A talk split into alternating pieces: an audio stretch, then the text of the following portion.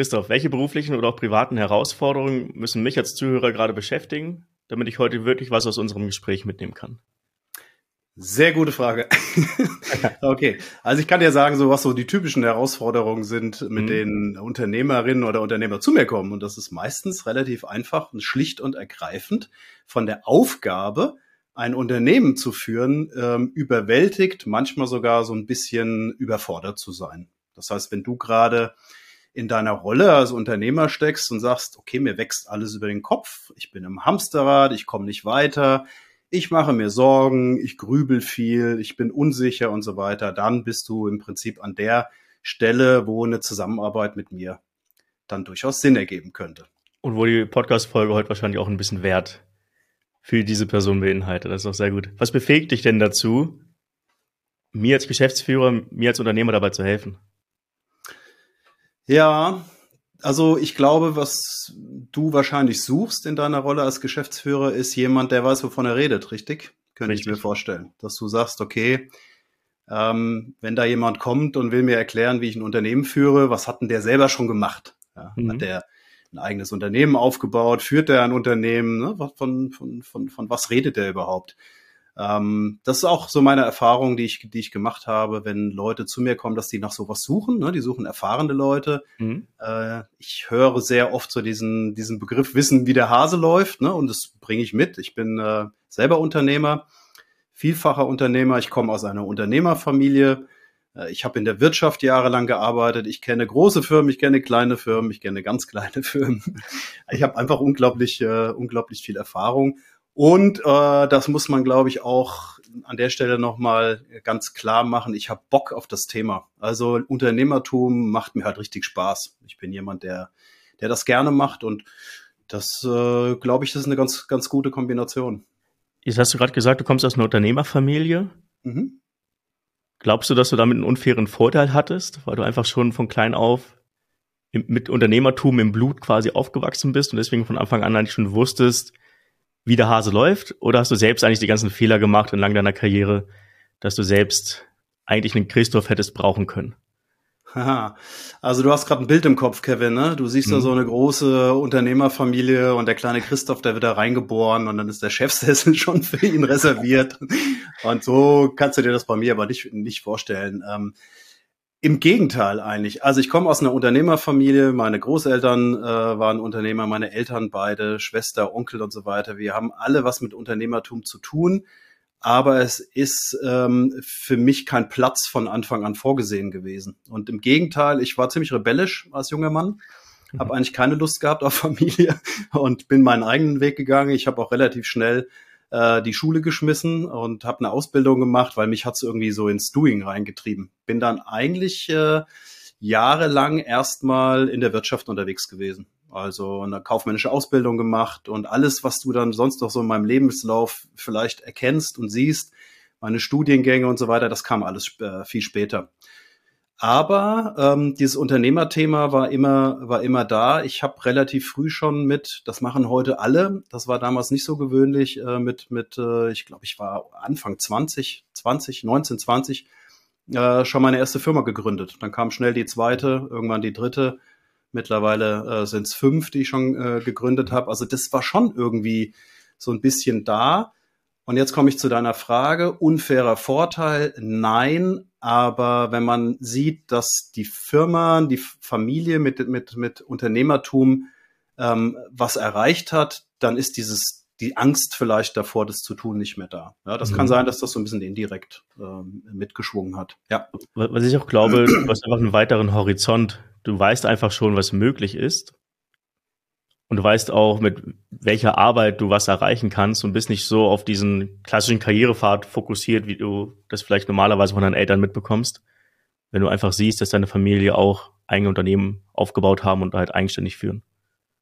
Ja, das stimmt, wobei man natürlich auch mitbekommt, äh, wenn es nicht gut läuft. Ne, das, äh, das habe ich zu Hause auch mitbekommen. Also es ist nicht so, dass, dass ich gesehen habe, oh, das ist eigene, eigene Firma, heißt immer Erfolg und Reichtum, sondern das hat ja auch Schattenseiten und die habe ich dann schon auch als, ähm, als, als, als Kind eigentlich auch schon gespürt. Ne? Also ich habe ich hab dir das ja schon mal erzählt, mhm. äh, dass ich das immer gemerkt habe, schon als ich relativ jung war, ob es der Firma meiner Eltern gut geht oder ob es meinen Eltern wirtschaftlich gut geht. Also das hat was damit zu tun, in welchen Urlaub sind wir gefahren und äh, welche Autos standen vor der Tür und wie waren meine Eltern drauf. Um jetzt einfach mal mhm. so die drei äh, Dinge mal zu nennen und je nach Stimmungslage zu Hause ähm, und je nach äh, wirtschaftlichen Umständen habe ich dann schon gemerkt, dass eine Firma oder ein Unternehmertum auch heißt, es gibt gute und es gibt schlechte Zeiten. Ja, und jetzt, jetzt beschreibst du auch gerade ganz gut, Unternehmertum oder auch die Aufgabe, ein Geschäft zu führen, hat ja nicht nur was mit privaten, ähm, nicht, nicht, nicht nur was mit beruflichen Themen zu tun, sondern hat auch private Auswirkungen oder auch private Probleme können sich aufs Berufliche übertragen. Mhm. Wenn so ein Geschäftsführer zu dir kommt, du hast ja gerade schon gesagt, er fühlt sich einfach überwältigt aus vielerlei Hinsicht. Ja? Mitarbeiter machen Probleme, Zahlen passen nicht, das Geschäftsmodell müsste eigentlich mal wieder auf den Prüfstand. Kultur ist nicht so, wie ich mir das vorstelle im Unternehmen. Marketing funktioniert nicht, Vertrieb macht keinen guten Job. Ja, die Themen sind da vielfältig. Mhm. Deswegen gibt es ja so viele Berater da draußen. Mhm. Wie verschaffst du dir denn als Coach für genau diese Unternehmer erstmal einen Überblick über die ganzen Problemfelder und wie schaffst du es dann auch zu priorisieren, welche Probleme zunächst gelöst werden müssen und welche theoretisch hinten angestellt werden können? Mhm. Ja, sehr gut. Ähm, wenn alle Menschen, die zu mir kämen, das, das, so schon reflektieren würden, wie du das gerade tust, wären wir schon mal einen Schritt weiter. Ähm, weil die kommen ja immer mit irgendeinem Schmerzpunkt. Und mhm. in meiner Rolle passiert dann eigentlich erst genau das, was du beschreibst, dass ich sage, okay, bevor wir jetzt anfangen, dein Problem, mit dem du zu mir kommst, zu lösen, würde ich mir ganz gerne mal einen Überblick verschaffen über die Gesamtsituation. Und das beantwortet deine Frage, genau das tue ich. Ich nenne das immer Standortanalyse. Das heißt, ich gucke mir immer, bevor es losgeht, in der Zusammenarbeit ähm, eigentlich als allererstes, das ist der erste Schritt, den wir gemeinsam gehen, ähm, das Unternehmen an, aber auch den Menschen weil man kann es nicht trennen. Ich arbeite da mit 16 Bereichen, das heißt acht unternehmerische Bereiche. Das sind so in etwa die Themen, die du gerade angesprochen hast, äh, Kevin. Also wie steht es um Marketing, wie steht es um die Positionierung, wie sieht das Geschäftsmodell aus, wie ist, äh, ist die Unternehmenskultur, solche Sachen. Mhm. Aber ich schaue mir auch ähm, weitere Themen an, die den Menschen betreffen. Und das klingt jetzt so ein bisschen untypisch für einen Unternehmensberater. Hm, ich bin auch ein untypischer Unternehmensberater. Ich schaue mir auch privat durchaus, also wo du jetzt vielleicht denken würdest oder auch viele Unternehmer und andere Berater vielleicht, hä, wieso interessiert dich das? Da schaue ich schon auch rein. Also ich gucke mir an so klassische Dinge, ähm, wie bist du organisiert? Ja, also wie, wie, sieht, wie steht's um deine Selbstorganisation? Wie schaffst du es, Prioritäten zu setzen? Wie organisierst du dich im Alltag? Das hat noch was mit Business zu tun. Mhm. Ähm, ich gucke mir deine Führungs- ähm, an oder sagen wir mal deine Führungs, äh, die Vorstellung, wie du mit Menschen führst, ne? wie du das machst und so weiter, hat auch noch was mit Unternehmen zu tun. Aber ich gucke auch ähm, rein in Themen wie zum Beispiel mentale Energie. Das interessiert mich immer sehr, wenn ich anfange, mit Unternehmern zu arbeiten. Stelle ich diese Frage, wie steht's momentan um deine mentale Energie? Ja, gehst du abends ins Bett und hast Sorgen und Ängste und Grübeln, kriegst du deine sechs, sieben, acht, neun Stunden Schlaf, was auch immer du brauchst, bei jedem Mensch anders. Ähm, so Sachen interessieren mich auch, weil in, ganzheitlich betrachtet ist das ganz wichtig zu erkennen, woran liegt's. Ne? Weil das sind nicht immer nur die Zahlen, Daten, Fakten und betriebswirtschaftlichen Themen, mhm. die ein Unternehmen weiterbringen, sondern das ist oft auch, ähm, sind es eben diese weichen ähm, Themen, die den Menschen betreffen. Ja? Und deswegen gucke ich mir alles an und manchmal ist es tatsächlich so, dass ich sage, alles klar, du hast ein Thema mit dem Vertrieb, wir machen jetzt einfach Vertriebsoptimierung und dann machen wir Bam, Bam, Bam. Und meistens ist es aber so, dass wir sagen, okay, das ist ein relativ großes, breites Bild und wir sehen hier und da und dort Themen, die nicht gut laufen bei dir. Mhm. Würdest du sagen, dass ich persönliche Themen erstmal lösen muss, bevor berufliche Themen erfolgreich gelöst werden können? Gibt es da diese Abhängigkeit oder kommt es von Fall zu Fall drauf an? Nee, das würde ich nicht sagen. Ganz einfach deswegen, weil die persönlichen Themen ähm, meistens nicht so schnell lösbar sind. Also wenn wir feststellen, es hängt an der Selbstorganisation, dann würde ich dir recht geben, dann kann man das parallel zu anderen unternehmerischen Themen mal angehen. Das machen wir auch genau so. Aber wenn es um dieses Thema mentale Energie geht, dann verschwimmt da sehr viel mit privaten Themen. Ne? Weil ob du mhm. dir jetzt als Unternehmer gerade Sorgen machst, wie du deine Mitarbeiter bezahlen kannst, oder ob du dir gerade Sorgen darüber machst, ob du deine Ehe retten kannst, ist, ist deiner mentalen Verfassung völlig wurscht. Ne? Jetzt kannst ja. du dir vorstellen, dass ich als Unternehmercoach äh, Schwierigkeiten hätte, dir zu sagen, jetzt klär erstmal deine Ehe und krieg erstmal deine Konflikte hin. Und wenn du fertig bist, dann fangen wir mal an, an deiner Firma zu arbeiten. Ne? Von daher ist das schwierig. Es ist eine Einzelfallbetrachtung tatsächlich. Ne? Okay, aber ich glaube, es ist wertvoll zu wissen, welche Problemfelder man auch im Privaten eigentlich hat und sich die mal bewusst zu machen. Das ist vorhin genau gesagt, ich bin relativ reflektiert. Liegt daran, mhm. dass ich mich auf das Gespräch heute vorbereitet habe. Aber in der Regel hast du halt auch als Unternehmer, du hast enorm viele blinde Flecken, die in dir immer irgendwas auslösen, aber die du gar nicht so wirklich bewusst wahrnimmst. Ja, und da wirklich mal jemanden zu haben, ja, einen Berater, einen Coach, der ihm dabei hilft, das mal zu reflektieren, bringt da gewisse Themen überhaupt erstmal an die Oberfläche. Genau, das ist im Prinzip der große Vorteil. Ich will da auch ganz, ganz schnell noch ein anderes Beispiel dir nennen, wo das tatsächlich so sein kann. Das ist ein Klassiker, deswegen würde ich es ganz gerne noch erwähnen an der Stelle. Ähm, was häufig vorkommt, ist tatsächlich die Auswirkungen dass jemand mental überlastet ist, viel auch diese Schlafstörung, wo wir dann im Unternehmen aber tatsächlich Dinge finden. Und das Beispiel, was ich dir nenne, ist ähm, Organisation und Struktur. Mhm. Ja, das heißt, die Menschen, viele Unternehmer sind überlastet, weil sie einfach das Unternehmen auch schlecht strukturiert haben ne? und weil die Prozesse einfach nicht sauber laufen. Und dann sind die Unternehmer ständig, dann laufen Dinge schief, ständig schief und sie sind ständig in charge und müssen sich ständig damit beschäftigen und das macht die fertig. Also wenn ich sowas erkenne in der Analyse, dann wäre tatsächlich der erste Schritt an Prozesse und Abläufe zu gehen, weil da erwarten wir dann die, die schnellste ähm, ähm, ja, oder den kürzesten Weg zu einer spürbaren Erleichterung und Verbesserung. Mhm. Und das ist ja auch das, was man braucht, auch in der Zusammenarbeit mit dem externen Berater, Coach, brauchst du auch deine Erfolgserlebnisse. Ja. Das spielt dann auch wieder in das rein, was du vorher gesagt hast, wenn man sich so vielleicht auch teilweise privat persönliche Themen nimmt, die einfach länger brauchen, um sie, ne, Thema Ehe, um sie zu lösen, dann dauert es einfach ein bisschen, bis das erste Erfolgserlebnis kommt, wofür man dich eigentlich gebucht hat. Deswegen macht es schon durchaus Sinn, dort auch eine klare Priorisierung dann doch auf berufliche Themen zu setzen ähm, und nicht die privaten Themen erstmal vorzuschieben. Ja, du wirst lachen, Kevin. Die größten äh, spürbaren Verbesserungen habe ich schon nach der Standortanalyse. Das ist wirklich, was wir verbringen. Standortanalyse ähm, ist, ist ungefähr einen halben Tag, den ich mit den Unternehmern ver, ähm, ähm, zusammen verbringe. Und was ich immer wieder eigentlich von allen gestern erst wieder zurückgespielt bekomme, ist nach dieser Analyse, wo wir ja noch null inhaltlich arbeiten. Also da kriegen die Unternehmer von mir wirklich keinen einzigen unternehmerischen Tipp, nix, sondern wir gucken nur rein in die Themen. Ich moderiere das auf eine gewisse Art und Weise, aber der Unternehmer verschafft sich durch meine Hilfe selber einen Überblick.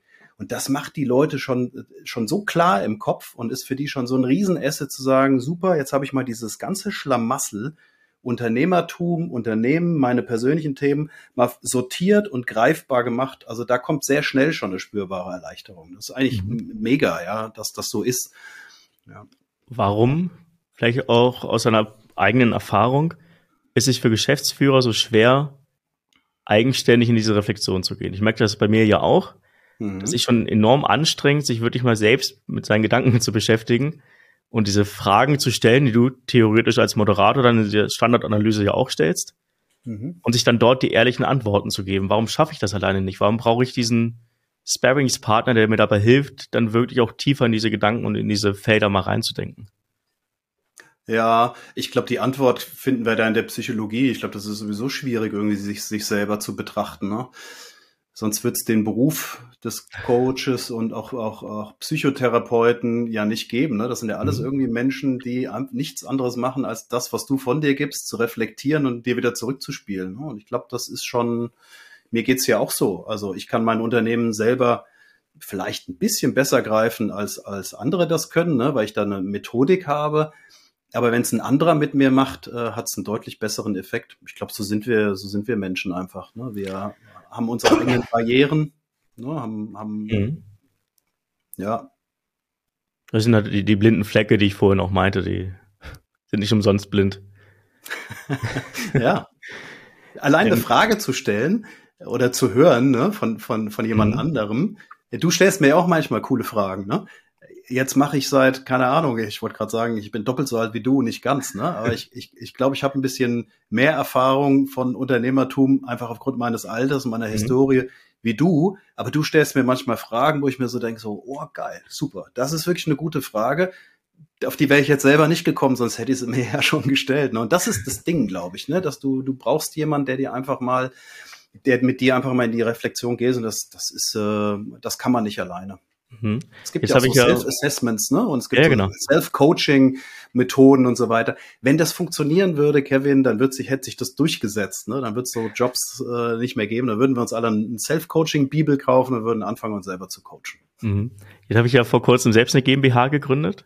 Ja. Dann bin jetzt auch dabei oder demnächst dabei, dann die ersten Mitarbeiter einzustellen. Und ich merke jetzt schon, es kommen einfach enorm viele Themen auf mich zu.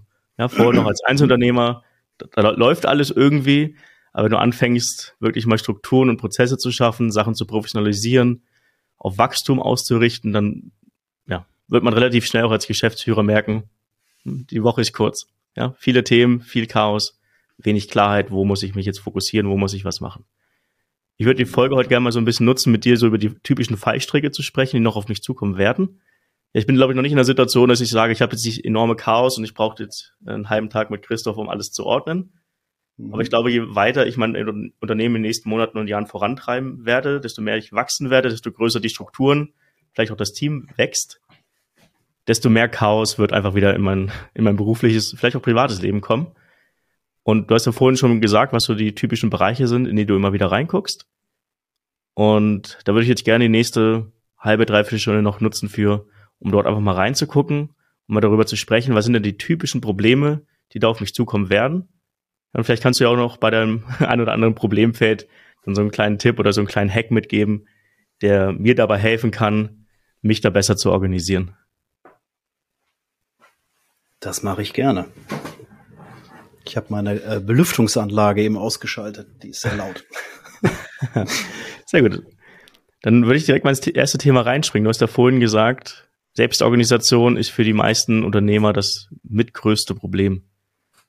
Was ist denn die größte Herausforderung, die die meisten Geschäftsführer dort haben? Hm, größte würde ich nicht sagen. Das ist ein, naja, sagen wir mal, ein bunter Blumenstrauß von typischen Themen mhm. äh, die alle irgendwo so ein bisschen zusammen äh, zusammenhängen. Ähm, das geht natürlich los. Du hast die Frage ja auch aus deiner Perspektive gestellt. Ne? Das mhm. geht natürlich los, dass du am Anfang äh, logischerweise in alles irgendwo involviert bist und auch sein möchtest.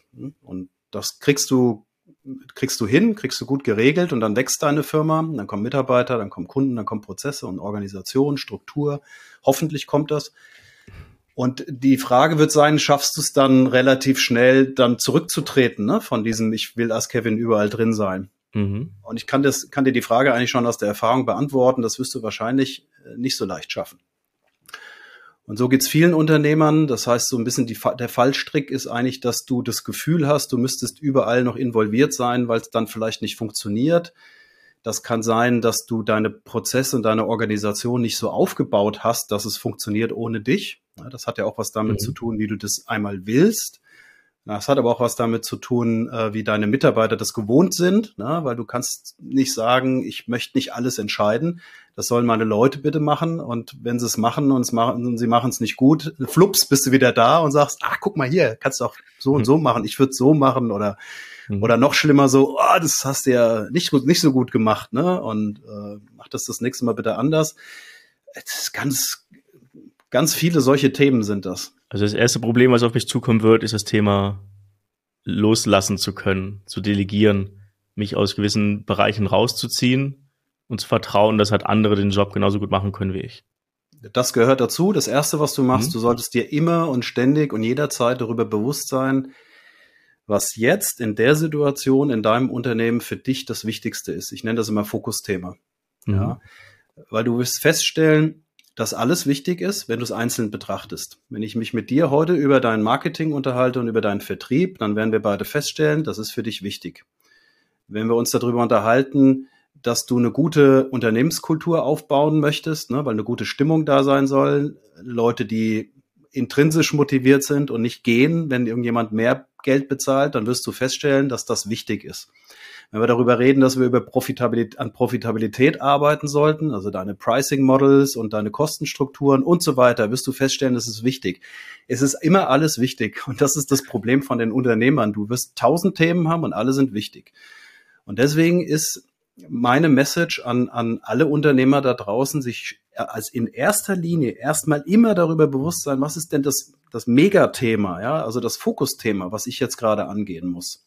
Und sich eins maximal zwei oder drei rauszusuchen, an dem man arbeitet. Und wenn das gut läuft, dann nimmt man sich das nächste Feld. Und das ist vielleicht so der, der erste Tipp schon, ja, den man Unternehmern geben kann, dass man mal so arbeitet. Das tun erstaunlicherweise, ja, keiner würde ich nicht sagen, sehr wenig. Jetzt denke ich mal so an meine Quartalsplanung zurück für Q1. Ist auch alles wow. wichtig. Wie finde ich die, wie finde ich die Fokusthemen, die ich wirklich priorisieren muss? Mhm. Sag mir, was ist deine Quartalsplanung? Gucken wir gemeinsam drüber. An was arbeitest du gerade? Für, für mich ist der Hauptfokus, weil wie gesagt, es geht darum, erst Mitarbeiter einzustellen, auch damit natürlich höhere Fixkosten zu haben, dann auch vielleicht mal wieder ein Büro anzumieten hier in München. Das mhm. heißt, um dort ähm, die Fixkosten entspannt tragen zu können, das, dafür zu sorgen, dass das nicht zum Stressfaktor wird, müssen natürlich die Umsatzzahlen steigen und damit die steigen können, müssen vorne mehr Leads generiert werden. Mhm. Ja, bin jetzt ähm, in den letzten Jahren sehr gut organisch gewachsen, habe mich aber ab einem gewissen Punkt auch ausgeruht und habe einfach von Empfehlungen in meinem eigenen Netzwerk gelebt. Ja, hat einfach alles gut funktioniert. Jetzt merke ich, okay, jetzt muss ich, will ich wachsen, jetzt muss ich vorne wieder ein bisschen mehr Tempo machen. Ja, das heißt für mich, der Hauptfokus ist das Thema Marketing und ich kannst im Marketing natürlich nochmal auffächern und hast ziemlich viele Fokusthemen, die du da angehen kannst. Ja, und da habe ich an sich eine Liste von fünf, sechs Maßnahmen, wo ich sage, hey, da möchte ich mich in Q1 ransetzen. Strategische Maßnahmen, nicht das operative Geschäft. Mhm. Und jetzt ist natürlich für mich die Fragestellung, wie kann ich dort priorisieren? Ja, ich kann dir sagen, wie ich das gemacht habe oder wie ich das versucht zu machen. Mhm. Ähm, für mich war wichtig, langfristig zu denken. Das heißt, ich brauche etwas, was System, was Systeme schafft und dafür sorgt, dass ich mich da auch irgendwann wieder rausziehen kann. Ich kann natürlich sagen, ich mache einfach ganz klassisches Outbound-Marketing oder auch Kaltakquise, mache einfach viele Kontakte, investiere sehr viel Zeit, bin quasi Vollzeit-Vertriebler, komme in viele Gespräche, kann daraus auch Projekte akquirieren. Würde funktionieren. Keine Frage. Würde aber dem langfristigen Ziel so ein bisschen widersprechen. Und ich sehe gerade, ich beantworte meine Frage selbst. Ich, ich schaffe den Fokus da anhand meiner Ziele, die ich für mich definiert habe. Und wenn ich merke, dass eine Maßnahme oder ein Thema meinem Ziel zutragender ist als das andere, dann hat es natürlich eine höhere Priorisierung. Mhm. Ja. Du hast die, die Frage äh, genau schon selbst beantwortet. Ich kann ja sagen, ähm, wie ich das gemacht habe mhm. oder wie ich das an deiner Stelle äh, machen würde. Eigentlich auch, wie ich es gemacht habe, weil ich bin ja mit zumindest mit meiner mit meinem Beratungsunternehmen ähnlich unterwegs gewesen wie mhm. du oder, als, als Einzelunternehmer und du gehst jetzt die den Schritt weiter. Ähm, so, das, das Wichtigste ist doch erstmal für mich gewesen, wenn Wachstum passiert, also äh, vielleicht nochmal einen Schritt zurück. Das mhm. erste, was ich gemacht habe, ich habe mir Gedanken darüber gemacht, was will ich überhaupt? Da reden wir eigentlich so von Visionsarbeit. Wo will ich, wie soll denn mein Leben in meiner Rolle mit meiner Firma in Zukunft aussehen? Das ist mal total wichtig. Da kannst du auf was anderes kommen als ich. Für dich ist vielleicht wirklich maximaler Gewinn und groß werden, große Firma aufbauen, vielleicht mal mit 100 Consultants oder was auch immer das Ziel. Für mich ist vielleicht das Ziel 20 Tage Woche und viel Zeit mit der Familie, was auch immer. Also das wäre mal mein Tipp Nummer eins, sich erstmal Gedanken zu machen, wie soll dein Leben denn überhaupt in den nächsten fünf bis zehn Jahren aussehen als Unternehmer. Mhm. Wenn das nicht da ist, brauchen wir uns nicht über Ziele unterhalten. Okay? Wenn das Bild klar ist, dann muss man sich überlegen, wie komme ich dahin, was, was muss ich dafür schaffen. In meinem Fall war das tatsächlich so, ich schlage immer an mein eigenes, ähm, an, an meine eigene Person an. Das heißt, ich verkaufe Zeit gegen Geld, so war es gestern. Ähm, morgen soll das anders sein. So, und dann habe ich mir überlegt, ähm, wo sind die ähm, Systeme in meiner Arbeit, die immer bei jedem Auftrag mit Unternehmen, mit denen ich arbeite, immer gleich sind. Und habe die versucht zu standardisieren. Das war dann ein Fokusthema. Das habe ich ja gesagt, bevor mhm. ich wachse, muss ich erstmal meine eigenen Prozesse standardisieren. So, das ist ein Fokusthema. Das Fokusthema heißt für mich an der Stelle, das ist auch sehr wichtig, dass ich da nichts anderes mehr mache. Ich habe mich dann nicht um Akquise gekümmert, absichtlich. Ich habe mich nicht um äh, mein Marketing gekümmert, um mein CI, um tausend andere Sachen, die man machen kann, sondern ich, es ging mir nur darum, meine Prozesse sauber aufzustellen und möglichst auch Digitalisierung damit zu denken, ja, in mhm. Form von was auch immer für welchen Tools. Aber, so, das, das war mal der. Hm? Ja. Aber das nochmal kurz zusammenfassen. Wir brauchen eine ganz klare Vision, wir brauchen ein Ziel, wir brauchen einen Nordstern, auf dem wir hinarbeiten. Und dann fällt es direkt viel, viel einfacher, diese ganzen wichtigen Themen zu priorisieren, weil man dann viel besser verstehen kann, welche Themen sind jetzt gerade wirklich wichtig und helfen mir da, dabei, einen großen nachhaltigen Schritt Richtung dieses Ziels, Richtung dieser Vision zu nehmen. Ja, Nordstern ist gut. Also mit Vision haben ja alle so ein Problem, ne? Also alle, die jetzt hören, der Christoph und der Kevin, die unterhalten sich über Vision, die fangen jetzt an zum Kotzen, weil mhm. das äh, fürchterlich äh, ist. Das Thema irgendwie kann es keiner greifen. Ähm, nennen wir es einfach mal anders, nennen wir es doch einfach mal so, den, de, deine, eine klare Vorstellung davon zu haben, wie dein wünschenswerter Zielzustand in Zukunft aussieht. Ja. Das ist vielleicht einfacher. So. Und, und den dann aber auch nicht im Kopf zu haben, das sind so Sachen, wenn du abends im Bett liegst, Kevin, und denkst so über deine, über dein Leben nach, was siehst du da für Bilder, ne? Wie willst, wie soll das sein in fünf Jahren? Da bist du schon auf dem Trip. Und das dann aber zu nehmen, äh, und tatsächlich zu verschriftlichen oder zu visualisieren. Ja? Man kann da mit Vision Boards arbeiten oder mit Notizen und so weiter. Ich bin zum Beispiel ein Typ, ich schreibe immer gerne irgendwie das so auf. Mhm. Aber das ist wichtig, der Schritt, weil der macht es mir klar. Und dann kann ich alle Aktivitäten immer dagegen stellen. Dann kann ich sagen, wenn ich mal wieder hier stehe und sitze an meinem Schreibtisch und bin gestresst und genervt, dann überlege ich mir, das, was ich jetzt gerade mache, führt mich das eigentlich auf direkten Weg dahin, wo ich sein will?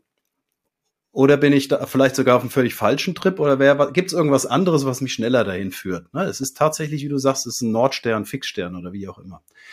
Und das ist mal das, die Grund, das ist ja nur Grundlage. Ne? Da ist ja mhm. noch nichts passiert. Und das dann aber auch zu nutzen für dein Doing und dir im Kalender ganz klassisch, wenn du deine Woche planst, dich Freitagabends hinzusetzen und mal zu gucken, wie sieht die nächste Woche aus und dann hinzugehen, so mache ich das, ähm, sowohl selber mit, mit mir und meinem Unternehmen, aber auch im Coaching mit meinen Kunden, dann hinzugehen und zu sagen, ich nehme jetzt im Kalender bestimmte Blöcke, halbe Tage, Stunden, was ich mir leisten kann und halt die frei und in dieser Zeit arbeite ich an meinen Fokusthemen.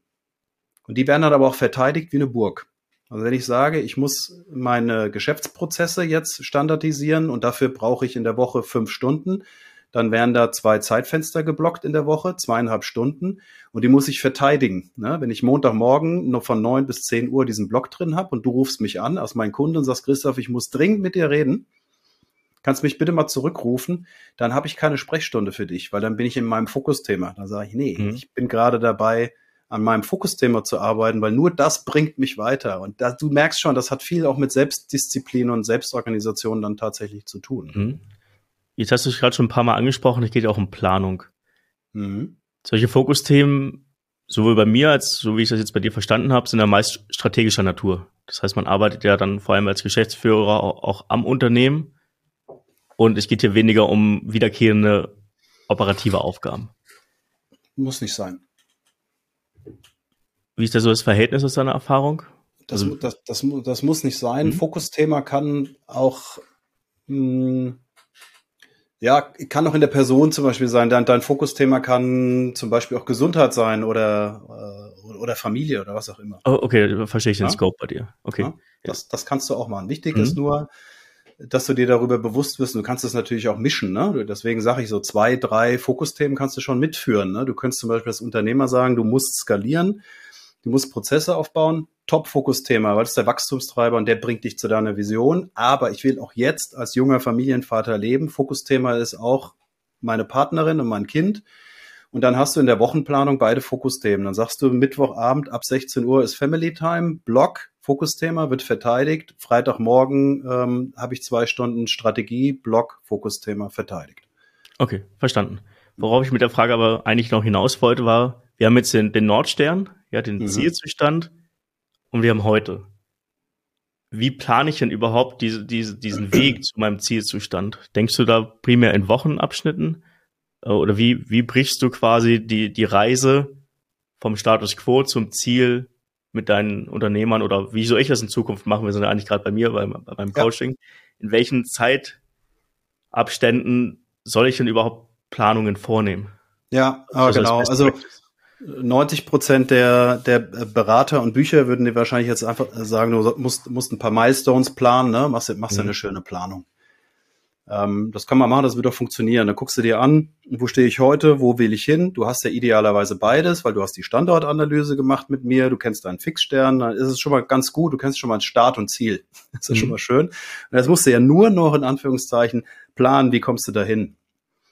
Ich würde dir das trotzdem nicht empfehlen. Ich würde dir einen Zwischenschritt empfehlen, der sehr schön funktioniert ähm, und der auch ambitionierte und vielleicht sogar unrealistische Ziele und Visionen entlarvt.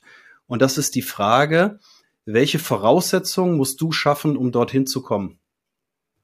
Das heißt, wenn du sagst, du willst mal 10 Millionen Euro ähm, Profit erwirtschaften mit deinem eigenen Beratungsunternehmen, dann nimm dir die Zeit, setz dich hin und sag, um das zu schaffen, welche Voraussetzungen müssen, muss ich schaffen? Und dann schaust mhm. du dir an, dann fängst du an ins Denken, dann bist du eigentlich schon in der Planung, weil du das dann schon anfängst, strategisch durchzudenken. Ja.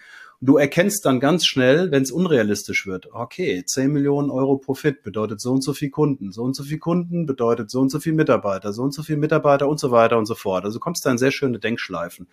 Das würde ich immer empfehlen da erstmal darüber nachzudenken. Und wenn du dann die Voraussetzungen alle hast, guckst da drauf und sagst, okay, das ist machbar, dann bringst du die einfach in einen zeitlichen groben Rahmen und dann hast du schon deine grobe Struktur, um letztendlich dein Ziel zu oder deine Vision zu erreichen. Und dann wirst du immer feingliedriger und dann kannst du die Fragen der Fragen stellen. Wenn du eine Voraussetzung A hast, mhm. die du schaffen musst, dann denk darüber nach, welche Voraussetzung muss ich jetzt schaffen, um die Voraussetzung A zu schaffen. Und dann wirst du immer kleiner und dann hast du das, was du eigentlich möchtest. Du hast deinen Plan. Und wie oft sollte man diesen Plan in Frage stellen? Also klar, man macht, man, man macht sich einen schönen Plan, ich will in fünf Jahren ne, die 10 Millionen machen, baut alles auf, man weiß, bis wann man was braucht.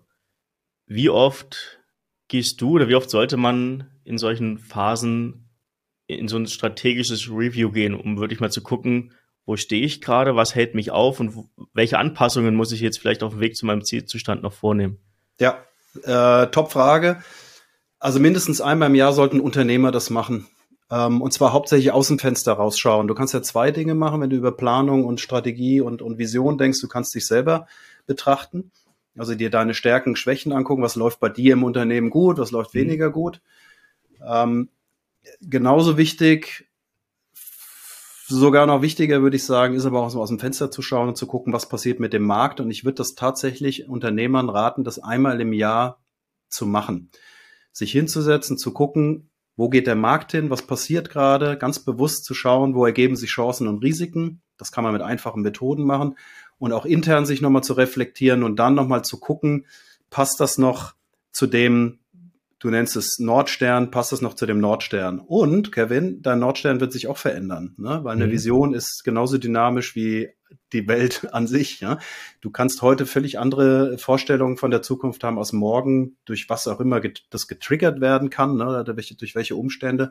Einmal im Jahr sollte man es reflektieren. Und das beantwortet auch schon eine ganz andere Frage, nämlich wie ähm, ähm, wie fix und steif und unflexibel sollte eine Planung denn sein? Ja, und je, je, je härter du letztendlich Milestones wirklich konkret auch abarbeitest, desto unflexibler ist das ganze Modell. Deswegen würde ich eigentlich eher empfehlen, in großen Blöcken zu denken ja, und der Rest ergibt sich von alleine. Wenn die Leute wissen, unser Plan ist, da hinten hinzurennen, weil da ist eine Kiste Gold, dann musst du dir nicht sagen, jetzt rennen wir erstmal, keine Ahnung, zu dem Baum und dann zu dem Felsen und dann zum Gold. Da musst du eigentlich nur sagen, guck mal da hinten und dann rennen die da schon alleine hin. Ne? So von mhm. der Sache mal so ein Bild zu geben. Man muss nicht alles so minutiös planen. Ja, ja da gibt, gibt es aber sehr viele, die das gerne machen. Das auch eher richtig. jemand, ich, ich habe lieber die großen Ziele im Blick. Mhm. Bin dann aber jemand, der eher in Sprints denkt. Ja. Mhm. Ein Sprint gut, in die ja. richtige Richtung dann neu ausrichtet, wieder einen Sprint macht, anstatt halt zu sagen, ich laufe jetzt direkt im Marathon zum nächsten Meilenstein. Ja, super. Also auch nicht falsch verstehen. Keine Planung ist auch, äh, geht auch nicht. Ne? Die, die, das Gegenteil von, von Planung ist planlos und das wollen wir nicht sein. Ne? Ja. Ähm, wir, wir dürfen nur den Fehler nicht machen, zu denken, in der Planung liegt jetzt das Geheimnis des Erfolges, ne? weil das ist nachher nicht ausschlaggebend. Planung gibt ja nur deinen deinen Gedanken oder deinem guten Gedanken, deinen guten Ideen, die du hast, eine Struktur. Mehr ist es ja nicht. Ne? Du kannst mhm. nicht die Planung selber ähm, dafür verantwortlich machen, dass es, dass irgendwas gut läuft in deinem Unternehmen. Das muss immer andersrum sein. Und dann ist es auch ein bisschen Typensache. Ich kenne sehr viele Leute, die haben einfach keinen Bock auf Planung. Die mögen dieses auf Sicht fahren und sind auch sehr erfolgreich. Ich kenne Leute, die machen dasselbe und sind nicht erfolgreich. Ich kenne Leute, die planen minutiös und sind am Scheitern. Und es gibt Leute, die planen minutiös und sind erfolgreich. Also diese Gleichung, Planung mhm. gleich Erfolg oder umgekehrt, das gibt's nicht. Das muss ja zum Unternehmer passen das muss zum Unternehmer passen, das muss zur Kultur passen, das müssen alle irgendwo mittragen. Genau so ist es. Ja. Man kann immer nur, und das ist auch in meinem Job das Interessante, sich reinzuversetzen in die jeweilige Situation und dann so die erstens mal den passenden Zeitpunkt zu erwischen, wann Planung wichtig wird, ne? weil oft mhm. ist Planung gar nicht das, das Thema und dann auch mit den, mit den richtigen Ideen zu kommen. Ähm, Beispiel von gestern. Ich habe gestern hier gerade Unternehmer sitzen gehabt und wir waren uns relativ schnell klar, dass wir an der am Geschäftsmodell, ans Geschäftsmodell nochmal rangehen müssen. Ne? Und ähm, dass wir einen Strategieworkshop brauchen. So, und dann haben die mich gefragt, ja, wie macht wir das denn jetzt, Christoph, Strategieworkshop? Was gibt's denn da für Methoden? Und da habe ich ihnen eine Methode vorgeschlagen, die ist relativ einfach und die mag ich und da kommt jeder relativ schnell rein. Und dann haben wir gesagt, ja, okay, und warum ausgerechnet die? Und habe ich gesagt, pass auf, ähm, wenn euch das Thema wirklich interessiert, dann nehmen wir uns jetzt eine Stunde und dann stelle ich euch einfach mal 25 Strategiemethoden vor. Und die werden alle bei euch funktionieren. Ich habe mir aber die ausgesucht, weil ich glaube, das ist für euch in eurer Situation die richtige, weil die ist einfach, die ist machbar, die passt zu euch. Und das ist es. Ja. Mhm. Sehr gut. Ich will mal das Thema wechseln. Ich weiß, dass du ein Verfechter von Werten bist. Warum brauche ich klar definierte Werte in meinem Unternehmen, wenn ich wachse, Teams aufbaue? Ähm, und warum muss ich das vielleicht auch machen, wenn ich merke, ich habe jetzt schon ein großes Unternehmen aufgebaut, aber die Werte fehlen? Also welche Rolle spielen Werte für ein erfolgreiches Unternehmen? Ja, muss ich dir kurz widersprechen. Nicht ich, sondern wir Menschen sind mhm. Verfechter von Werten. Es ist uns allen, es ist uns allen gleichermaßen wichtig. Ich bin jemand, der das in meiner Arbeit gerne mitnimmt und adressiert mhm. auch, weil ich, äh, weil ich weiß, da, da liegt, da ist viel Potenzial oder anders kann man viel kaputt machen, aber du hast genauso Werte wie ich und jeder andere auch. Ne? Ähm, ja, aber warum das, warum das so wichtig ist im, im Unternehmertum ne, und in der Unternehmensführung, das hat was mit Unternehmenskultur dann tatsächlich zu tun. Hm, sich mal darüber Gedanken zu machen, also es kommt ja sehr oft Frust auf, ähm, wenn es im Unternehmen zu schlechten Stimmungen kommt. Ne? Konflikte, mhm. wenn Teams nicht irgendwie zusammen sind, ne? wenn es oft gegeneinander ist oder wenn Unternehmer oder Chefs enttäuscht sind von ihren Leuten, ne? weil sie sagen, ah, jetzt kommt der schon wieder zu spät und so weiter. Und da bist du beim Thema Werte. Und warum das so gut funktioniert ist, wenn ich weiß, auf was Mann, der andere, ich die Menschen Wert legen, dann kann ich mich darauf einstellen, dann kann ich das mit meinen eigenen Werten abgleichen und dann kann ich auch gucken, passt das zu mir. Ja, weil eine Unternehmenskultur ist immer die Summe von allen Werten der Menschen, die da, die da arbeiten. Ich nenne dir ein kurzes Beispiel. Ähm, ja, ich habe ich hab einige Werte, das stimmt, Pünktlichkeit und Zuverlässigkeit ist, ist, ist zum Beispiel ein starker Wert von mir. Mhm. Da lege ich, da lege ich Wert drauf. Das ist, das ist mir wichtig. So, ähm, wenn ich, wenn ich weiß, dass mir das wichtig ist, dann ist es jetzt meine Aufgabe, zum Beispiel auch Menschen wie, wie dir zum Beispiel, die mit mir zu, zusammenarbeiten, das auch zu sagen. Weil es könnte ja sein, dass du sagst, okay, wir haben um, keine Ahnung, 10 Uhr Podcast-Aufnahmetermin und ich wähle mich um 10 Uhr ein und habe aber schon meine Technik um 10 Uhr gecheckt und so weiter, weil ich will, bin zuverlässig und ich will das auch dir gegenüber sein. Und dann schlurfst du irgendwie um 10 nach 10, schlurfst in das Meeting und denkst auch, alles in Ordnung. Du denkst dir, jetzt entspann dich doch mal, ne, weil du einen anderen Wert hast. Und das ist wichtig, mhm. dass ich dir sage, pass auf, Kevin, ich lege da Wert drauf. Ich möchte, dass, wenn wir zusammenarbeiten, dass wir pünktlich sind. Oder du sagst mir, Christoph, das ist mir nicht so wichtig und dann nähere ich mich halt deinen Werten an. Völlig wurscht. Das ist ein relativ einfaches Beispiel. Was man macht im unternehmerischen Umfeld, ist idealerweise sich selber mal als, als, als Chef äh, oder Unternehmer oder Inhaber eines Unternehmens mal darüber klar zu werden, auf was legt man eigentlich Wert. Und das muss man nur rausarbeiten, weil es ist schon in dir drin. Und das da mal abzugleichen mit der Organisation, wie die, auf was die so Wert legen und ob die meine Werte erfüllen oder nicht. Und dann erkennt man schnell zwei Dinge. Man erkennt nämlich, warum rege ich mich ständig auf über die Leute, mhm. weil sie vielleicht meine Werte verletzen. Oder man erkennt, warum läuft das hier vielleicht ganz gut, warum haben wir ein gutes Betriebsklima, weil wir Werte gefunden haben miteinander, die wir alle irgendwie ständig irgendwie bedienen, ne? die wir irgendwo indirekt erkannt haben. Deswegen ist das Thema so wichtig. Das heißt, Werte helfen mir dabei, besser zu kommunizieren mit anderen Menschen? es geht nicht, ja, es geht auch um Kommunikation, mhm. es, geht, es geht aber auch um die Zusammenarbeit. Ne? Um ja, ja, genau. Und das, das wäre der zweite Punkt. Und es hilft mir auch dabei, Konflikte zu vermeiden, weil ich halt verstehe, und das finde ich schön, dass du es so von der Formulierung nutzt, worauf meine Mitmenschen Wert legen. Mhm. Ja, viele können mit dem Begriff Werte ja irgendwie selten was anfangen. Aber wenn man drüber nachdenkt und Werte eher so formuliert, worauf legst du Wert, worauf lege ich Wert, dann wird das Ganze direkt mal greifbarer und man kann wirklich mal anfangen, drüber zu reden. Ich weiß nicht, wie deine Erfahrung ist. Wenn ich Leute mal nach Werten frage, wissen viele gar nicht so, was ihre ja. Werte sind. Aber wenn ich sie frage, worauf legst du den Wert, mhm. dann kriegst du direkt eine Antwort. Ja, und mhm. das ist, glaube ich, schon so der erste Schritt, um die, die, um das Gespräch über Werte überhaupt mal zu starten innerhalb von einem Team, innerhalb von einem Unternehmen. Ja, genau, das ist es. Das, das stimmt. Werte ist genauso wie Vision, ne? Das ist so ein Begriff, den halten alle mehr oder weniger für überflüssig, ne? ja. aber wo du das ganz gut feststellen kannst, ist in deinem privaten Umfeld. Überleg dir mal, mit welchen Leuten man sich so abgibt. Und dann stell dir mal so zwei krasse Persönlichkeiten vor. Ja, einer ist der Robert mhm. Geißen, den wir alle kennen. Und einer ist, ähm, keine Ahnung, irgendeiner, der, was weiß ich, in der Kommune lebt, äh, irgendwo in, in, in so einem Hüttenlager. Ja? Der dir die beiden vorstellst, dann kannst du dir ungefähr vorstellen, was die für Freunde haben, diese beiden Menschen. Ne? Wird mhm. der Robert Geißen mit so einem Hüttenlager-Typen irgendwie in Urlaub fahren? Nein, weil die, das gibt, da gibt's einen Wertekonflikt. Ja. Der Robert legt auf andere Dinge Wert als der, der Hüttenmensch. Das sind jetzt wieder furchtbare Schubladen, die ich hier aufmache. Es tut mir leid, aber es erklärt so schön. Und man gibt ja. sich ja privat mit Menschen ab, ganz in die, äh, unbewusst, die, die da, seinem Wertebild entsprechen. So, und mhm. in der Firma ist das aber nicht so. In der Firma hast du die Hüttenmenschen und die Geissens alle in einem Raum, die sollen zusammen arbeiten. Und das ist das Thema. Und das wird nicht funktionieren. Und wenn du dir dann aber darüber bewusst wirst und der Robert merkt, ah, okay, ähm, dieser Mensch da drüben, der legt Wert auf Nachhaltigkeit, der, äh, keine Ahnung, der, der, der, dem ist, ist Geld nicht so wichtig, ne, und Statussymbole, mhm. Dann weiß ich, wie ich mit dem zu arbeiten habe. Und der Hüttenmensch guckt sich den Robert an und sagt, alles klar, der Robert, der legt eben Wert auf, keine Ahnung, Geld und Status und so weiter. Ich weiß, und dann das, da ist schon mal viel passiert, wenn man sich in den anderen reinversetzt. Und da muss man nur noch gucken, hat man eine Schnittmenge? Gibt es irgendwelche Werte, die wir irgendwie, die sich überschneiden? Können wir beide miteinander arbeiten, der Robert und der Hüttenmensch? Mhm. Und wenn nicht, dann ist auch gut, weil dann stellen wir nämlich was ganz Wertvolles fest. Wir stellen fest, wir können nicht miteinander arbeiten. Dann sollten wir es auch nicht probieren. Ja. Wir kommen mit dem Thema jetzt direkt schon in diesem Bereich Mitarbeiterführung und Teamstrukturen. Mhm. Können denn diese zwei Charaktere, wie du sie gerade beschreibst, mhm. in einem Team zusammenarbeiten? Oder willst du eigentlich ein Team haben mit gleichen Typen von Menschen? Hm, gleiche Typen von Menschen.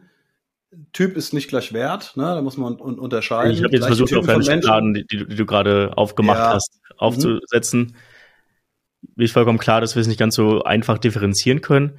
Aber ja. aus deiner Erfahrung, du hast jetzt schon viele Unternehmen schon reingucken können, mhm. profitieren Teams davon, wenn sie, auf den, wenn sie verstehen, worauf jeweils der andere Wert legt, profitieren sie davon, unterschiedlich zu sein, also unterschiedliche Menschen zu haben, oder arbeiten Teams besser zusammen, wenn mehr Leute von einem Schlag mhm. dort arbeiten? Okay. Ja, die, da, da, da muss ich äh, aus zwei Ebenen antworten. Mhm. Das eine ist, und das weiß man, das ist nicht meine persönliche Meinung, sondern das ist, das ist ein wissenschaftlicher Status quo man weiß, je bunter die Teams sind, umso besser arbeiten sie zusammen. Also man hat Untersuchungen gemacht schon vor vielen Jahren, ähm, zum Beispiel weibliche Teams, männliche Teams, gemischte, geschlechtsgemischte Teams. Mhm. Was funktioniert da besser? Man hat rausgefunden, je umfangreicher, vielfältiger Teams sind, unterschiedliche Erfahrungen, unterschiedliche Kultur, unterschiedliches Geschlecht und so weiter, je besser funktionieren sie. Das mal so vorab. Deswegen würde ich nie in diesen Schubladen Teams zusammenstellen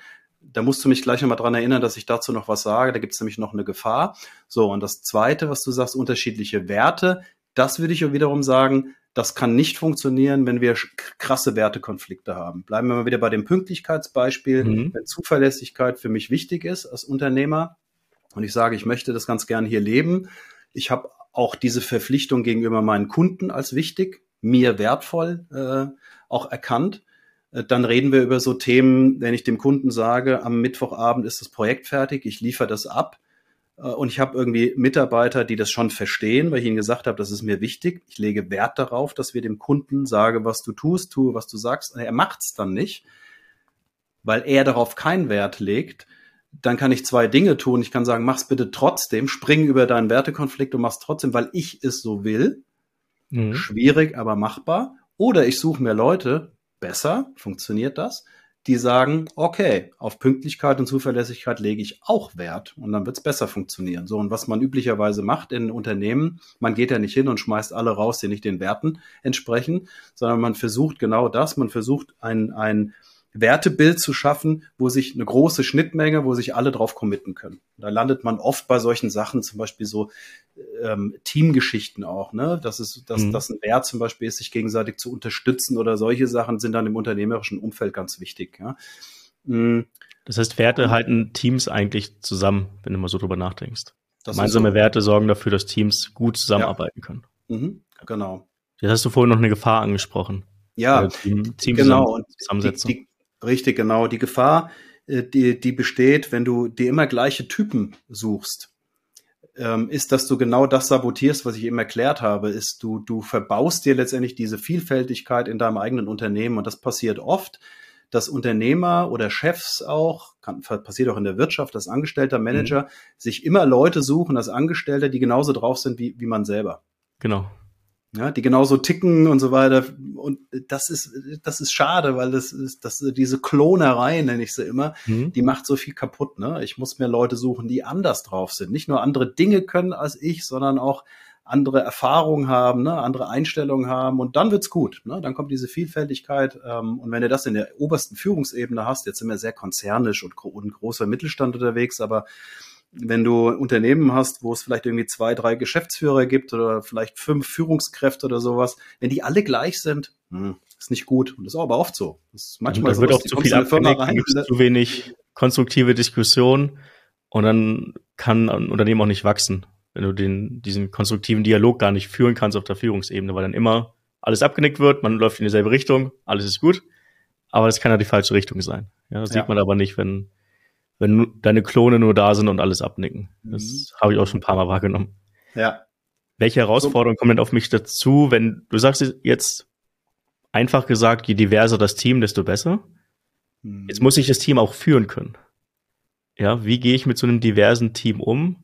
Und was sind vielleicht auch klassische Herausforderungen, die du so in der Mitarbeiterführung bei deinen bisherigen Kunden schon so gesehen hast? Beziehungsweise anders gefragt, welche Fehler sollte ich auf jeden Fall vermeiden, wenn ich anfange, äh, als Führungskraft, in dem Sinne als Geschäftsführer, ein diverses Team unter mir aufzubauen.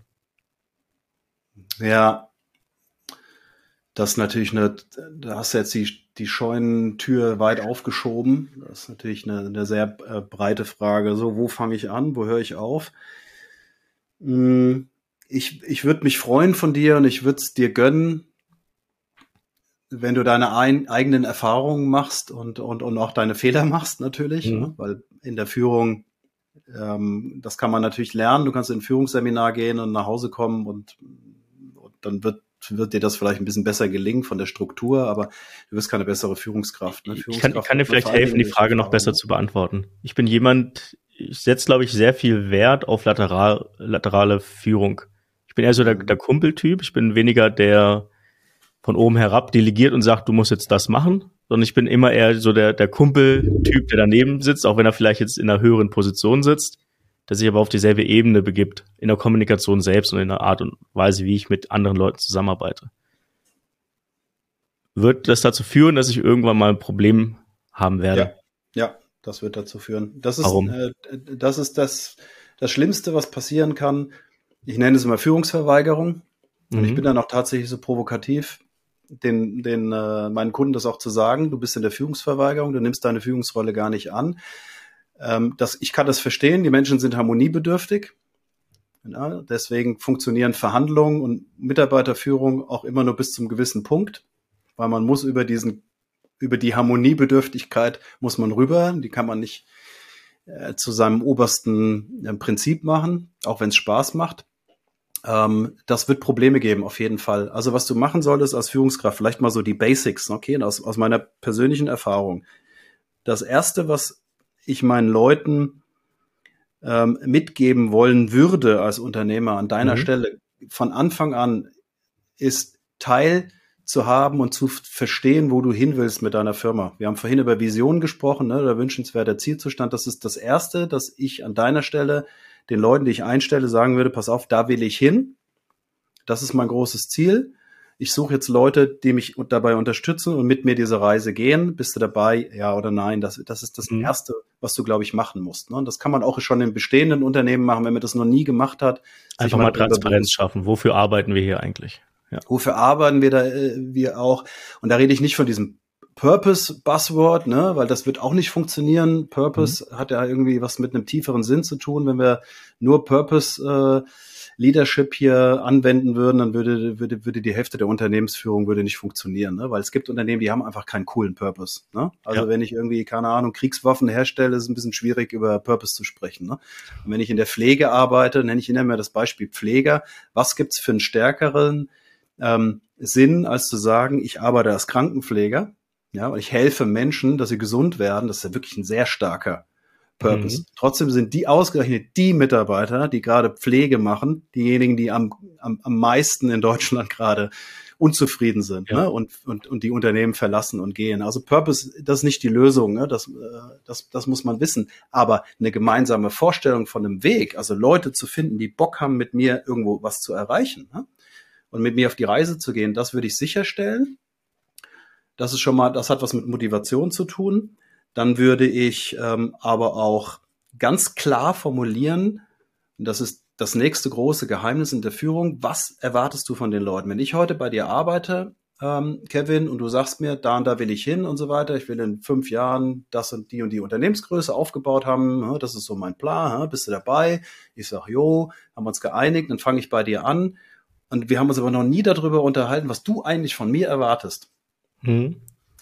Dann wird's schwierig. Und dann enttäusche ich dich immer wieder und dann, dann denkst du dir, Mensch, der Christoph, das ist ja kein guter Mitarbeiter. Was der hier immer macht, ne, der hält sich hier an nichts und der hat es noch nicht verstanden und so. Solche Begriffe kommen da, solche Gedanken kommen dann immer. Aber wenn du mir ganz klar sagst, pass auf, Christoph, und deswegen erwarte ich von dir, deine Aufgabe wird sein, das und das und das. Und von dir erwarte ich, mm, wenn es nicht funktioniert, komm proaktiv zu mir. Ich will von dir ständig über alles informiert werden oder ich will von dir nie über alles informiert werden. Was auch immer du für eine Vorstellung hast, sag's mir und sag mir, was du von mir erwartest. Und wenn du das nicht machst, ist es Führungsverweigerung. Und wenn du dann feststellst, da kommt ein Mitarbeiter und über den ärgerst du dich, dann musst du dir zwei Fragen stellen. Habe ich dem klar gemacht, was ich von ihm erwarte? Und hat er das auch verstanden? Ja oder nein? Wenn nein, dann gehe ich nochmal hin und sage, Christoph, ich habe von dir erwartet das, bla bla bla.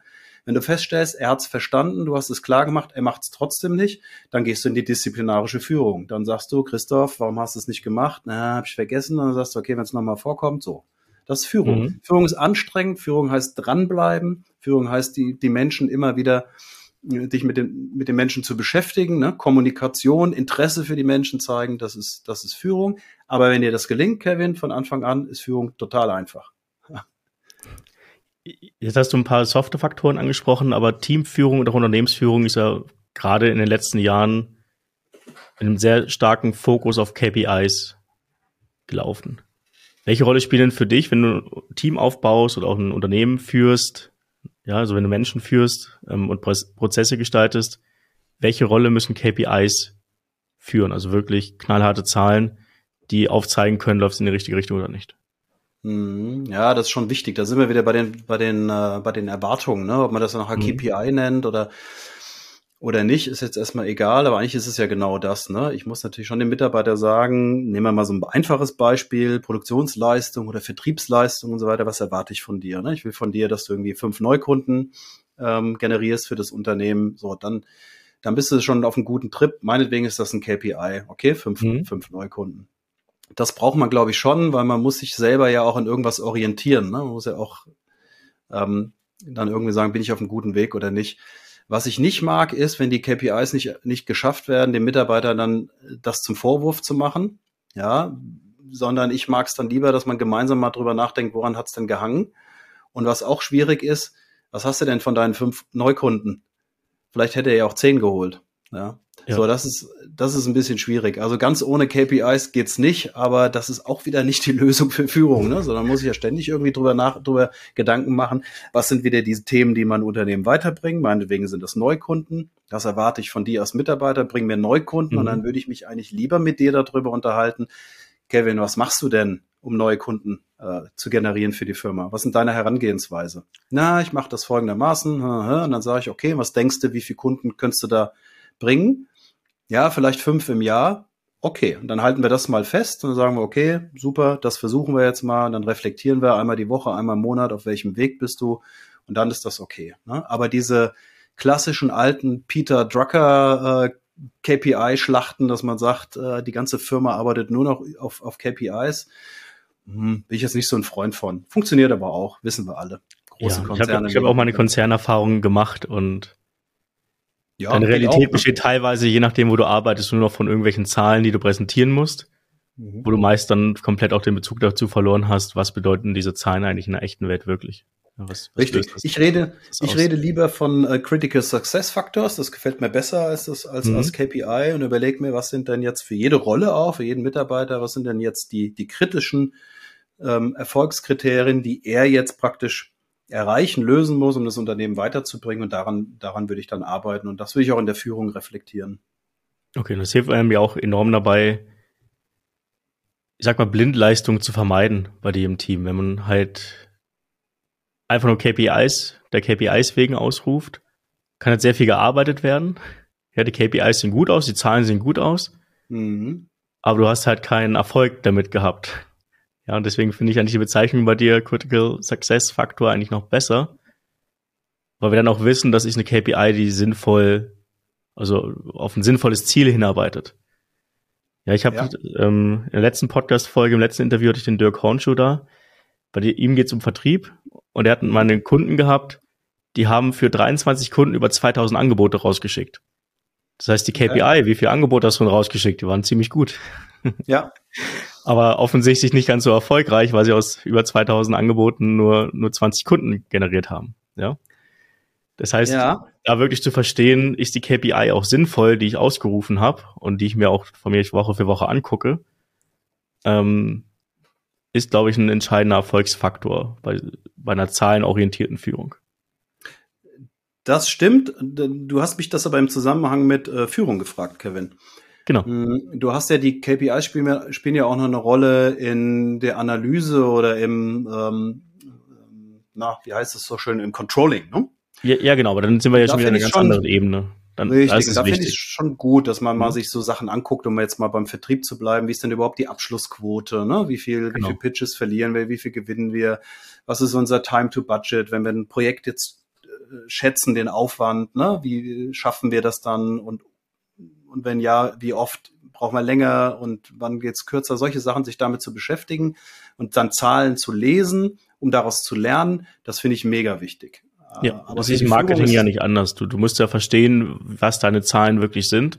Ja. Was viel wichtiger ist dann auch zu verstehen, auf welche KPI optimiere ich denn eigentlich hin. Richtig, es gibt ja uns genau. unzählige KPIs, die du dir im Controlling angucken kannst. Ja. Aber was ist eigentlich die ausschlaggebende KPI, die uns dabei helfen sollte, eine strategische Entscheidung zu treffen? Genau. Und da kannst du wieder dein Fokussystem drüber stülpen, mhm. Kevin. Dann kannst du wieder sagen, ich habe hier 17 KPIs, die sind alle mega wichtig.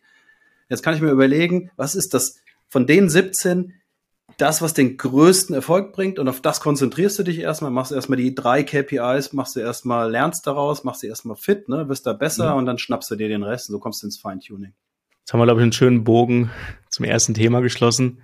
Mit Blick auf die Zeit würde ich das dann hier auch abschließen. Ich glaube, ich konnte einiges mitnehmen für meine nächsten Monate und Jahre als Geschäftsführer. Das freut mich. ich habe unseren letzten Gast, das ist eine schöne passende Frage für dich, äh, mhm. gefragt, ne, oder ich habe unseren letzten Gast gebeten, eine Frage dazulassen für den heutigen Gast, also für dich. Oh, das ähm, ist super. Der wusste nicht, dass du kommst. Aha. Ja, aber er selbst ist ein, auch ein Berater, der hat sein Beratungsunternehmen mit all seinen Söhnen gemeinsam aufgebaut.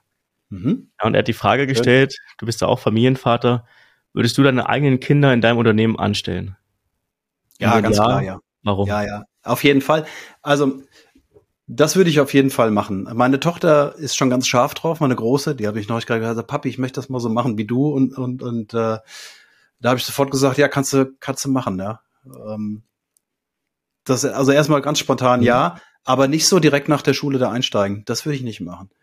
Da würde ich sagen, nee, geh, dein, geh deinen eigenen Weg, mach deine eigenen Erfahrungen, komm irgendwann mal wieder zurück und komm ins Familienunternehmen oder übernimm meine Firma, dann gerne, weil ich glaube, meine Firma ist geil, wir machen coole Sachen, wir helfen Menschen, ähm, wir sind selber glücklich und erfolgreich damit und das würde ich auch meinen Kindern gönnen.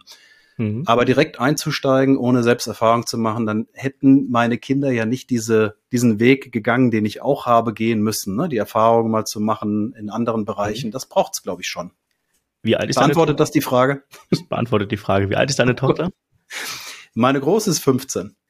Welche Qualitäten würde sie heute schon mitbringen, die du bei im Unternehmen schätzen würdest? Oh, jetzt reden wir über meine Tochter. Ich weiß gar nicht, ob das, ob das so gut ist. Nein, also was meine Tochter wahrscheinlich sehr gut kann, ist, äh, ist selbstbewusst äh, und, und, und zuversichtlich aufzutreten.